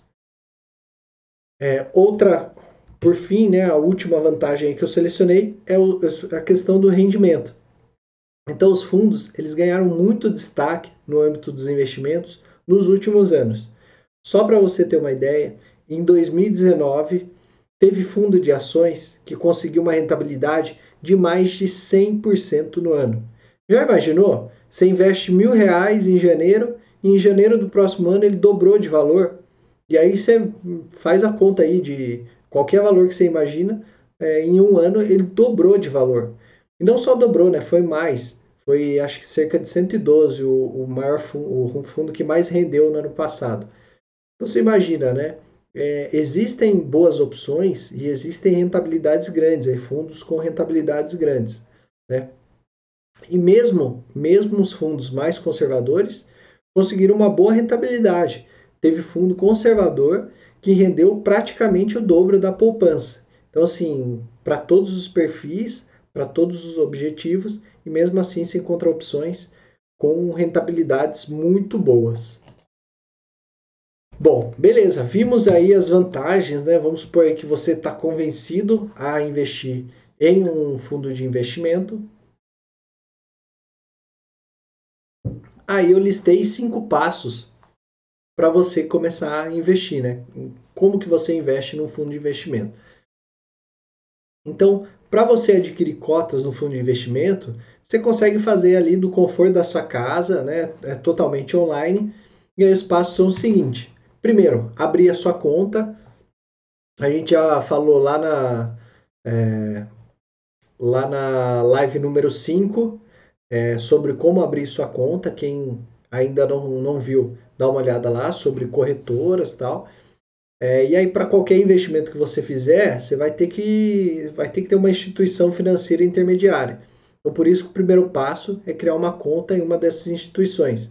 E aí pode ser um banco, porque os fundos de investimento, inclusive, têm bancos, mas é mais provável, é, é, é, você vai conseguir um rendimento melhor se você fazer uma corretora. Elas oferecem opções melhores de fundo, tá? A vantagem de você investir por uma corretora, na verdade, é que você vai ter acesso a uma diversidade bem maior de investimentos. Além do fato de que a corretora ela já faz uma pré-seleção dos melhores fundos de investimentos para te oferecer. Então, como eu falei, né, ela não vai querer ser, não vai querer oferecer ali um fundo, é, um fundo picareta, um fundo que está caindo, é, caindo das, tá mal das pernas, né? Ela vai querer oferecer uma boa, uma boa opção. Já os bancos, eles vão oferecer a melhor opção para eles, né? Então, essa é a grande diferença ali, por isso que é recomendado que você invista por uma corretora. Bom, o segundo passo é você fazer a transferência, tá? Então, depois que você abre a conta, você precisa fazer a transferência do valor a ser investido no fundo, é, o valor que você quer investir no fundo, da sua conta bancária para a sua conta corrente da corretora. Aí você faz isso através de um TED da mesma titularidade. Depois, você entra na plataforma da sua corretora. Aí nesse ambiente vai ficar, é, você vai ver lá, é, vai ficar mais fácil você definir qual tipo de fundo que você deve investir. Então, por exemplo, se você prefere arriscar um pouco mais, aplicando no melhor fundo 2019, ou você quer ser mais conservador, né? até que o cenário brasileiro tenha uma melhor definição no futuro, para cada um dessas opções, existem fundos que são mais adequados. Então você precisa ter bom senso ali, entender o quanto você está disposto a arriscar e o quanto você precisa de dinheiro salvo em aplicações conservadoras. Se você quer arriscar, se você quer arriscar, olhe muito bem o rendimento histórico e a estratégia do fundo e aí aplique somente uma pequena parte do seu patrimônio, tá? Não vai fazer loucura. Tenha sempre uma reserva de emergência, né? E analise muito bem para você não fazer nenhuma loucura. Mas você pode arriscar desde que você saiba e faça parte dos seus objetivos. Se você quer segurança, existem os fundos de renda fixa e também fundos de multimercados que são com risco moderado, né, que buscam rendimento acima da CDI, mas com pouco risco. Agora, se você quer arriscar com segurança, escolha um fundo de alta performance, mas que nunca tenha fechado um ano negativo. E dá para a gente ver isso, né? Dá para a gente pesquisar o histórico do fundo. E é de preferência também de uma gestora tradicional, é, que possui um alto patrimônio, que tenha um gestor reconhecido, né? Tudo isso é uma forma de você arriscar, mas com segurança. E aí, de forma geral, os fundos de mais risco serão os que apresentam maior rentabilidade. Por outro lado, também os maiores perdedores também costumam ser os fundos mais agressivos. Então, por isso que tem que prestar bastante atenção nisso. E aí, por fim, né, é, você vai escolher o melhor fundo e investir. Então, com seu objetivo bem definido, próximo passo é escolher qual fundo atende às suas necessidades. E aí, normalmente, na área logada lá da sua corretora, a gente vai ver mais para frente, é, tem uma tabela com todos os fundos disponíveis, indicando inclusive a classificação de risco do fundo, né, se ele é conservador, se ele é moderado ou se ele é agressivo. Dá para você utilizar também o simulador de investimentos, caso a sua corretora ofereça, é, ou então você pode baixar lá minha planilha no site, que você pode simular ali investimentos, é, a rentabilidade dos investimentos, comparar. E lembre-se de todos os pontos expostos anteriormente. A classificação, né, o tipo do fundo, o risco, o prazo de resgate, que está relacionado à liquidez, a taxa de administração, o histórico do fundo, a aplicação inicial, prospecto do fundo, tudo isso, né? E aí, após a escolha do fundo, efetua a compra e acompanha o seu investimento. Tá? Então, vamos ver agora na prática como é que a gente faz isso. Eu selecionei aqui primeiro no site da IUB. Então, quem me acompanha já viu há bastante tempo que eu uso esse site para comparar investimentos. Vou colocar aqui um valor de mil reais para resgatar em 12 meses, só para a gente dar uma olhada aqui nas opções. Ó, ele habilitou aqui para mim, ó, aqui em renda variável e tem a opção aqui fundos de investimento. Vou entrar aqui. Aí eu entrei aqui em fundos de investimentos.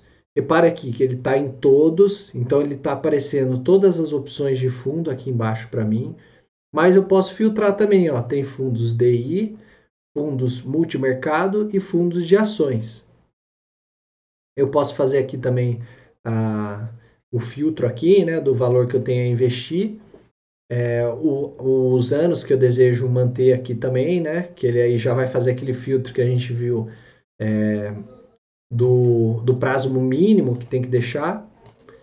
Aqui tem o distribuidor, dá para fazer também um filtro, o risco também, se eu quero correr mais ou menos risco. E aí aqui embaixo acabam vindo as opções. Então, ó, vou só dar uma passada aqui, ele está ordenado por rentabilidade. Então dá uma olhada só, rentabilidade histórica. Olha esse fundo de ação aqui, ó. Ele está rendendo 78% ao ano.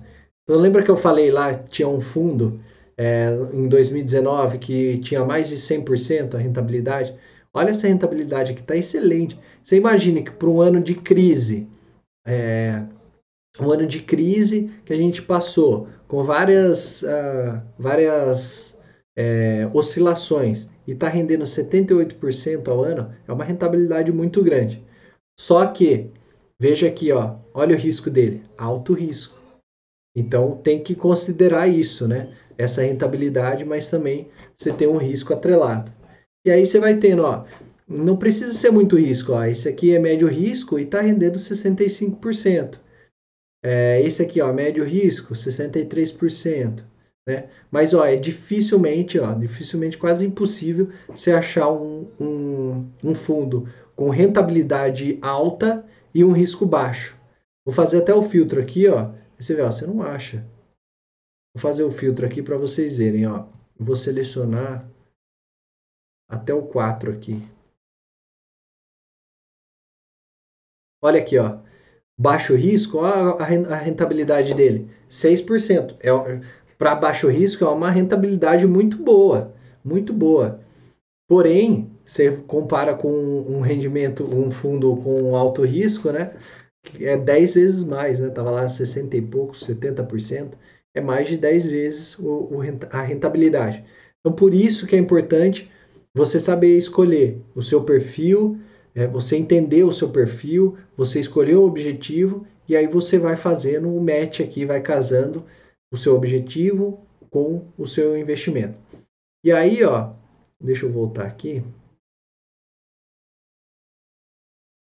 Aqui também, ó, se eu aumentar aqui, vamos supor aqui investimento mínimo, vamos colocar aqui 50 mil. Olha aqui, ó, coloquei 50 mil, já apareceu um fundo com rentabilidade maior. Ou seja, né, ele, ele não estava habilitado lá porque ele tem uma. Vamos entrar aqui nele para dar uma olhada. Qual é o investimento mínimo? Ó, investimento mínimo é 10 mil. Então você vê, né? O investimento mínimo ele também altera essas opções. Você vê como eu falei lá, né? Às vezes você sozinho, você não tem condição de fazer um investimento qualificado, de, você não tem acesso ao investimento qualificado.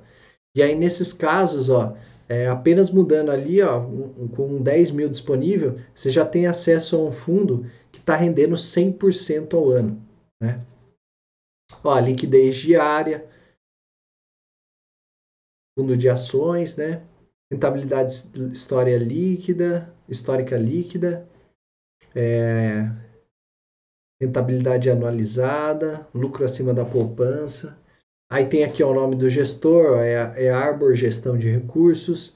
Quem que é o administrador? BTG Pactual. Está sendo distribuído pela Orama. Então, para você investir nesse fundo, você tem que fazer o cadastro lá na Orama, aí você vai ter acesso a esse fundo. Olha aqui a rentabilidade histórica do fundo. Ó. O fundo é em azulzinho, o Ibovespa é em roxo e o CDI em amarelo. Então, ó, você vê que ele oscilou ele oscilou com a bolsa aqui, com o Ibovespa, só que bem menos, né? E aí na retomada ele retomou muito maior, ele teve uma retomada muito maior do que a bolsa. Então quando ele caiu, ele caiu menos do que a bolsa e quando ele subiu, ele subiu mais. Por isso que ele está com essa rentabilidade excelente aqui de 100% ao ano. Mas, ó, você pode ver aqui, né? Nesse mês aqui ele teve uma grande variação negativa. Então, você está disposto a sofrer essa grande variação negativa? Né? Por isso que é importante. E aí agora eu vou fazer o seguinte, né? Você viu aqui as opções, eu vou mostrar lá numa corretora. Eu vou entrar aqui na XP.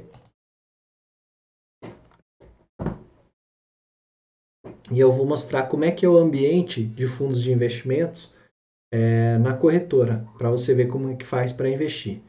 Então, primeiro aqui eu vou digitar aqui as, uh, o meu código do cliente. Vou tirar aqui só para digitar a senha. Só um minutinho que eu vou digitar aqui para a gente entrar. E aí a gente vê lá, na, lá na, no ambiente da corretora como é que faz o passo a passo para investir lá. E a, a XP é bem interessante porque ela tem muitas opções de fundos de investimento. Então, assim, vai dar para comparar bastante, vai dar para ver as opções, tem várias opções. E aí depois a gente chega ali numa escolha final e faz até o processo de, de aquisição da cota. Aí, beleza. Já está entrando aqui. Então, ó, essa é a tela inicial da XP, Pode ver aqui, ó, não tem nenhum investimento aqui que eu invisto mais pela Rico, pela Clear, é onde está concentrado meus investimentos. Aí eu vou aqui, olha, em produtos, ele tem um, um, um, campo específico aqui de fundos de investimento. E aí ele tem as opções aqui, né? Posição atual, fundos disponíveis, aplicar, resgatar tal. Eu quero fundos disponíveis para eu poder comparar ali e fazer a, a escolha do meu fundo.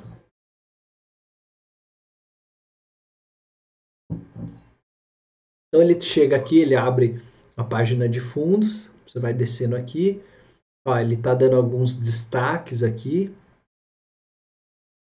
Aí ele chega no final onde você consegue, você tem a lista aqui de fundos, ó, você pode ver que tem uma lista grande de fundos. E aí você consegue, assim como lá na IUB, você consegue fazer aqui um filtro. Então, eu vou fazer, ah, vou explicar aqui. Primeiro, tem essa coluna aqui, que está o nome do fundo. Então, você pode ver que na própria nomenclatura ele já vai falando sobre o que, que é aquele fundo. Então, por exemplo, esse aqui, ó, Selection, o nome do fundo, multimercado. Então, multimercado quer dizer que ele, investe, ele não tem, ele investe no mix de investimentos. Pode ser ação, pode ser renda fixa. É, e aí o FIC aqui é fundo de investimento é, em cotas. Então ele acaba investindo em outros fundos. Você pode também ter isso, tá? Fundos que investem em outros fundos. Aí tem ó, esse aqui, ó, FIA, quer dizer Fundo de Investimento em Ação. É, FIM, né, abreviação de Fundo Multimercado. Você vai tendo várias opções aqui. Aqui, ó, o CP é abreviação de curto prazo. Aqui, FIRF, né, Fundo de Investimento em Renda Fixa. Ah, Murilo, como é que eu sei é, isso? Né? Eu não sei decorar ainda, não sei. É só clicar aqui, ó, ele vai dar as opções, ó. Ó, ele fala aqui, ó, Selection Multimercado Plus FIM. Aí, informações básicas, ele vai dar aqui as informações. Rentabilidade histórica. Você entra aqui, ó, características. Né? Um fundo consiste em aplicar no mínimo 95% do seu patrimônio líquido em cotas de fundos de investimentos independente de classe, da classe desses, com o objetivo de obter retornos superiores ao rendimento do CDI, investindo primordialmente em ativos financeiros. A política de gestão, o público-alvo, é, quem está ali né, gerindo, né, quem é o gestor, é, quem é o administrador, custodiante. E aqui nos documentos você consegue ver o material de divulgação, material comercial, regulamento, a rentabilidade histórica do fundo. Então você vê ó, que esse fundo, no caso, ele sofreu bastante no mês aqui da crise. E aí depois ele foi se recuperando até passar aqui o CDI. Se você olhar aqui os últimos 24 meses, ó, ele estava oscilando já, tal. Aí em 2019 ele descolou do CDI até que chegou a, a, a, a queda aqui. Olha só a taxa de performance dele, 20%. É uma taxa alta. Você imagina que assim, é, ele, o benchmark dele é o CDI. Ele está falando que se ele passar o CDI, 20% fica para ele. 20% fica como um bônus do gestor por ter passado o CDI. Poxa, o CDI tá, hoje está uma baba conseguir passar o CDI. Né? E ainda você vai dar 20% taxa de performance. Né? Agora, por outro lado, a taxa de administração até que está boa, 0,85%. Né? Lembra da, daquela taxa que eu falei de 2% para você manter na sua, na sua cabeça. Aí ó, tem os retornos mensais fechados aqui. Ó. Então, ó, em 2018 ele fechou o ano negativo. Em 2019, ó, ele teve um, dois, três meses que ele ficou negativo, né? Então, assim, já não é um, já não pareceu ser um fundo muito bom. Lembra que a gente falou lá nas estratégias de análise, né? Ele já tem vários meses aí negativos. Né? Ó, esse ano ele está rendendo menos 0,32. Ou seja, se em janeiro você investiu 100 reais, você já está perdendo aí R$ 3,20. Bom, então deixa eu voltar lá na lista de fundos para a gente continuar a, a seleção. Então, essa estrelinha aqui é para investidor qualificado. Então, se você só pode investir aqui se tiver mais de um milhão investido ou de patrimônio. Né? Essa classificação Morningstar é uma classificação de risco. Né? Então, ele tem até aqui, ó, explicando. Ó, é, ela é uma a maior empresa de classificação de fundos do mundo, reconhecidamente uma fonte confiável de informações e aí, através de uma escala de 1 a 5 estrelas, ela permite ao investidor avaliar os fundos a partir das suas performances históricas, utilizando a metodologia proprietária de avaliação de fundos. Então, assim, né? Aqui ele já dá uma base para você saber quais são os melhores fundos. Se eu classificar aqui por esse ranking, tá vendo? Ele já vai me dar aqui os cinco estrelas e aí depois a gente vai ver na rentabilidade que seriam as rentabilidades maiores. A taxa de administração, então vamos dar uma olhada aqui na taxa, quais são as maiores? Ver se tem algum que passa de 2%. Olha, tem esse aqui, ó, 3,40. Olha só esse fundo aqui, ó. É o fundo Sharp Ibovespa Feeder, é, fundo de investimento em cotas, então ele investe em outros fundos e, e investe em ações, FIA, né? Fundo de investimento em ações. Olha só, aplicação mínima, 20 mil reais, né? Já uma, um valor com, meio alto, né? A taxa de administração é 3,45, é uma puta de uma taxa, né? Aí tem aqui a cotização, a liquidação do resgate, beleza, em poucos dias. O risco é considerado um risco perfil moderado, ó, nota aqui 33, de 0 a 100. Mas, cara, olha a rentabilidade. Rentabilidade no mês tá menos 0,61. Rentabilidade no ano, menos 15,44. Poxa, o cara tá cobrando 3,45% de taxa de administração para me entregar uma rentabilidade no ano de menos 15, ah, tá de sacanagem, né? E aí, ó, nos últimos 12 meses, menos 4,44. Então, assim, eu, já de cara aqui eu já descartaria. Tanto é que ele está fechado aqui, não dá nem para investir. Tá? Bom, e aí continuando as colunas, ó, a cotização de resgate. Então, o que, que significa isso, né? É, aqui tem a cotização, que é o prazo de conversão das cotas resgatadas em valor financeiro, e a liquidação de resgate, que é o prazo entre a cotização e o efetivo pagamento do resgate na conta da XP. Então, traduzindo, o que, significa isso? Quando eu peço o resgate, em um dia, a, a, a gestora do fundo ela disponibiliza o dinheiro para a XP. E aí, em dois dias, né, D mais dois, a XP deposita na sua conta. Então, assim, né, para a gente, o que, que importa? É essa liquidação do resgate aqui. Né? A partir do momento que eu peço o resgate, em quantos dias cai na minha conta. E aí, ó, tem D mais 2 tal aqui, mas se a gente fazer aqui, ó, se a gente classificar por ele, ó, tem D mais 5, né? Varia de cada um. Aí aqui o risco, vamos classificar aqui por risco, para ver os de maior risco e de menor risco. Olha, então esse, olha esse aqui, ó, esse aqui é o perfil agressivo, né? É o Trend Ibovespa alavancado FIA. Aí dá uma olhada só, ó. No ano, ele está rendendo menos 48%. Ou seja, você imagina que você investiu mil reais, ele está ali valendo ali. Se você resgatar o seu dinheiro hoje, ele tá, é, você iria resgatar 500 reais, né? Então, sim, é muito arriscado justamente por isso. Agora vamos pegar um de menor risco. Ah, e tem vários aqui, ó. Você vai olhando os riscos aqui. Ó, todos estão, são de alto risco, todos estão com rentabilidade negativa. Esse aqui, ó, que já começou a ter uma rentabilidade um pouco maior aqui. Ó, esse 64. Tem algumas opções ainda, mas com risco alto você corre esse risco de ter uma rentabilidade negativa. Tá? Tá vendo? Por isso que é importante você pesquisar, você dar uma olhada, você ir lá na fonte, pesquisar. É isso que é importante, você fazer essa análise. Depois que você investiu, o gestor vai fazer ali a melhor alocação.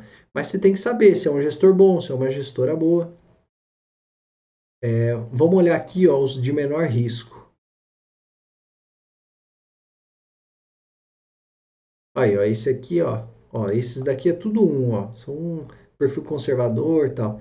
Tá rendendo ali, ó, 2%, 1,87, 1,69, né? De repente ali, tá vendo, ó, às vezes não compensa, às vezes compensa deixar na poupança, tá rendendo mais que esse aqui. Mas ele não tem risco nenhum, você vai colocar lá e deixar perder de vista. Ó, esse aqui é importante dizer, ó, ele é taxa zero, ó, tá vendo? Tá sem taxa de administração. Então, e ele é de um investimento, ó, é o trend DI, então ele segue o DI, o CDI, simples, fundo de investimento em renda fixa. Então ele está seguindo ali o DI. O DI está hoje 1,90, né? Você pega aqui no ano está 2,05, está uma rentabilidade boa. E ainda mais que não tem taxa de administração, está excelente. Então, se você quiser, por exemplo, montar sua reserva de emergência, isso aqui é uma boa opção para você começar a investir. É, bom, a gente viu o risco e aí a rentabilidade. Vamos ver aqui as maiores e menores rentabilidades no ano.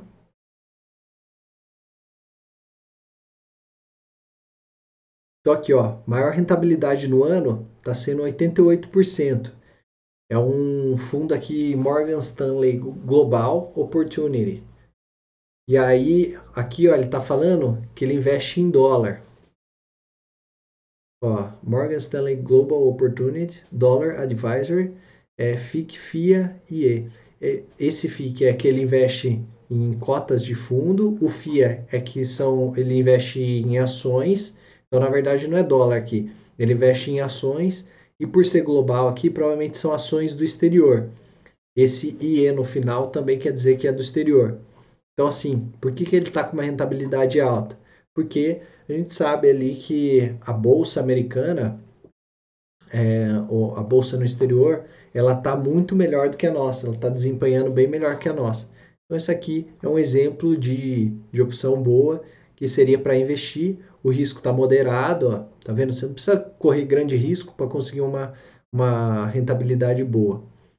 A única coisa é que ele não tem nos últimos 12 meses, é um, é um, é, é um fundo recente.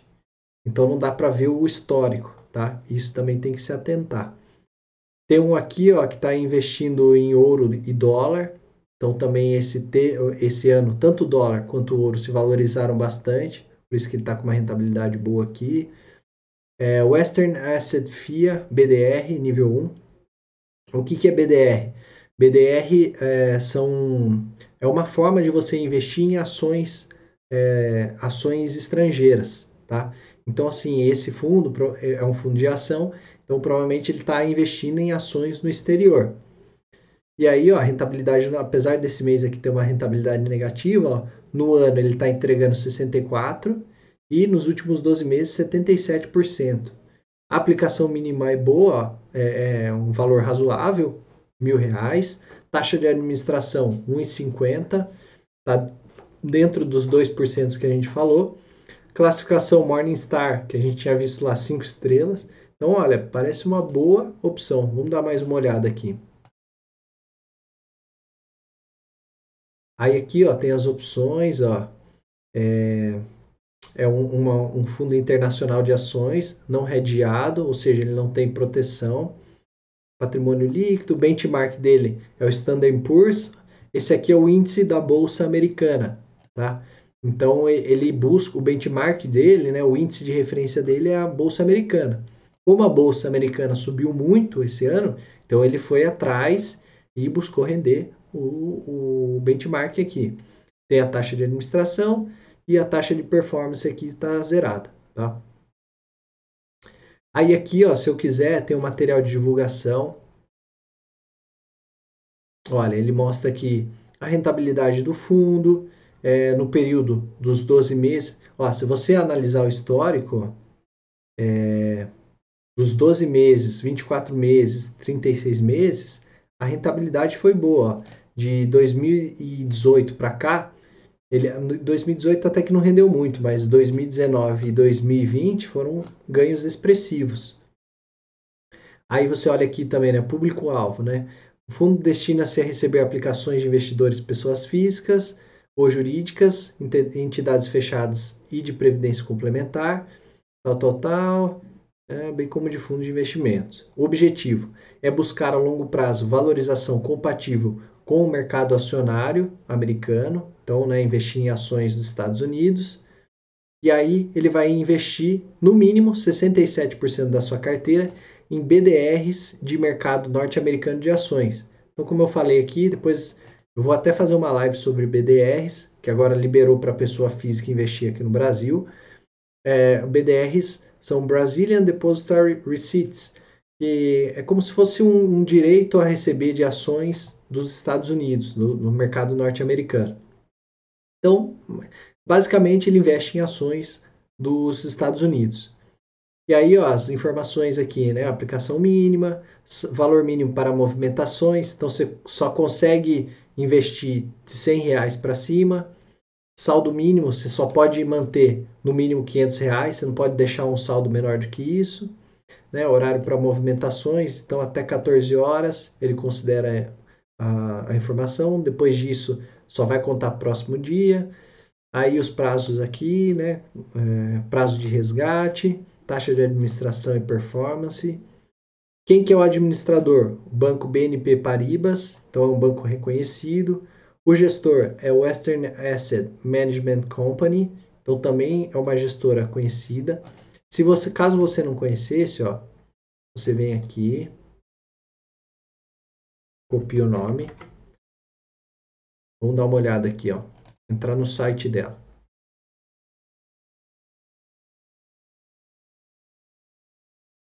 Ó, aqui tem quem somos. Olha aqui, ó. Conheça a Western Asset, 30 de junho de 2020. Eles estão gerenciando 468 bilhões. Tá? A filosofia de investimentos. Vamos ver qual é a filosofia deles. Ó, acredita em investimentos orientados por valor, com visão fundamentalista de longo prazo, utilizando estratégias diversificadas de investimento. Né? Então, ó, você vê que faz sentido aqui, né? É, distribuidora própria Western, classificação Ambima, ações livre, renda variável e a classificação de, de risco, classificação 5. Aí, ó, outra coisa importante aqui, ó, o campo de consistência. Número de meses com retorno positivo, 24, é, 54. Número de meses com retorno negativo, 22. E a volatilidade dos últimos meses, 25. Uma volatilidade alta principalmente aí por conta da pandemia. Aí tem aqui o maior retorno mensal, 19%, menor retorno mensal, 16%. Então, olha, vai ter mês aqui, ó, teve mês, na verdade, que ele, que ele perdeu 16,39%. Você está disposto a correr esse risco? Por outro lado, vai ter mês que ele teve mês que ele rendeu 19, quase 20%. Então, sei lá, você tinha mil reais, virou 1.200 em um mês. Você está disposto a correr esse risco? Né? Você está disposto a buscar? Aí aqui ele fala sobre o patrimônio do fundo, tal, quanto que tem de dinheiro lá. E aqui, ó, é a exposição do fundo.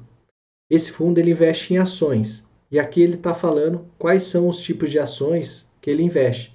Então aqui começa serviços financeiros, bens essenciais, tal. E olha aqui, ó, por isso que ele está com uma rentabilidade boa ele investe 30% do, das ações do fundo em ações do ramo da tecnologia.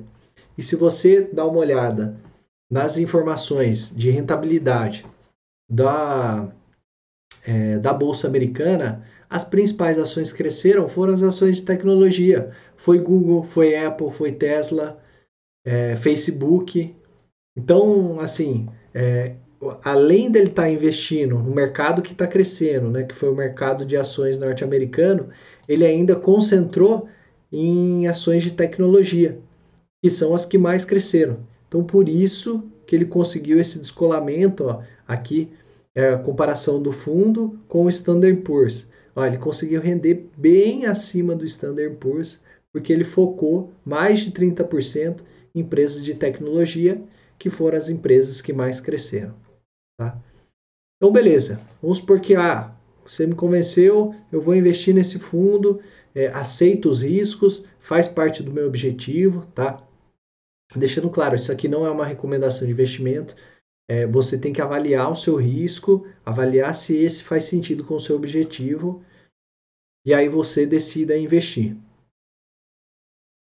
Aí você clica em investir, ele vai pedir aqui o valor aplicado. Então a gente viu lá que precisa de no mínimo mil reais. Aí ele já avisa né, que teria que ser no próximo dia útil. Aqui tem as informações do termo de adesão e ciência do risco. Tá? Aí ele fala ó, dos riscos, riscos de taxa de juros, risco operacional, risco legal, tudo isso que eu expliquei na live. Um concordo.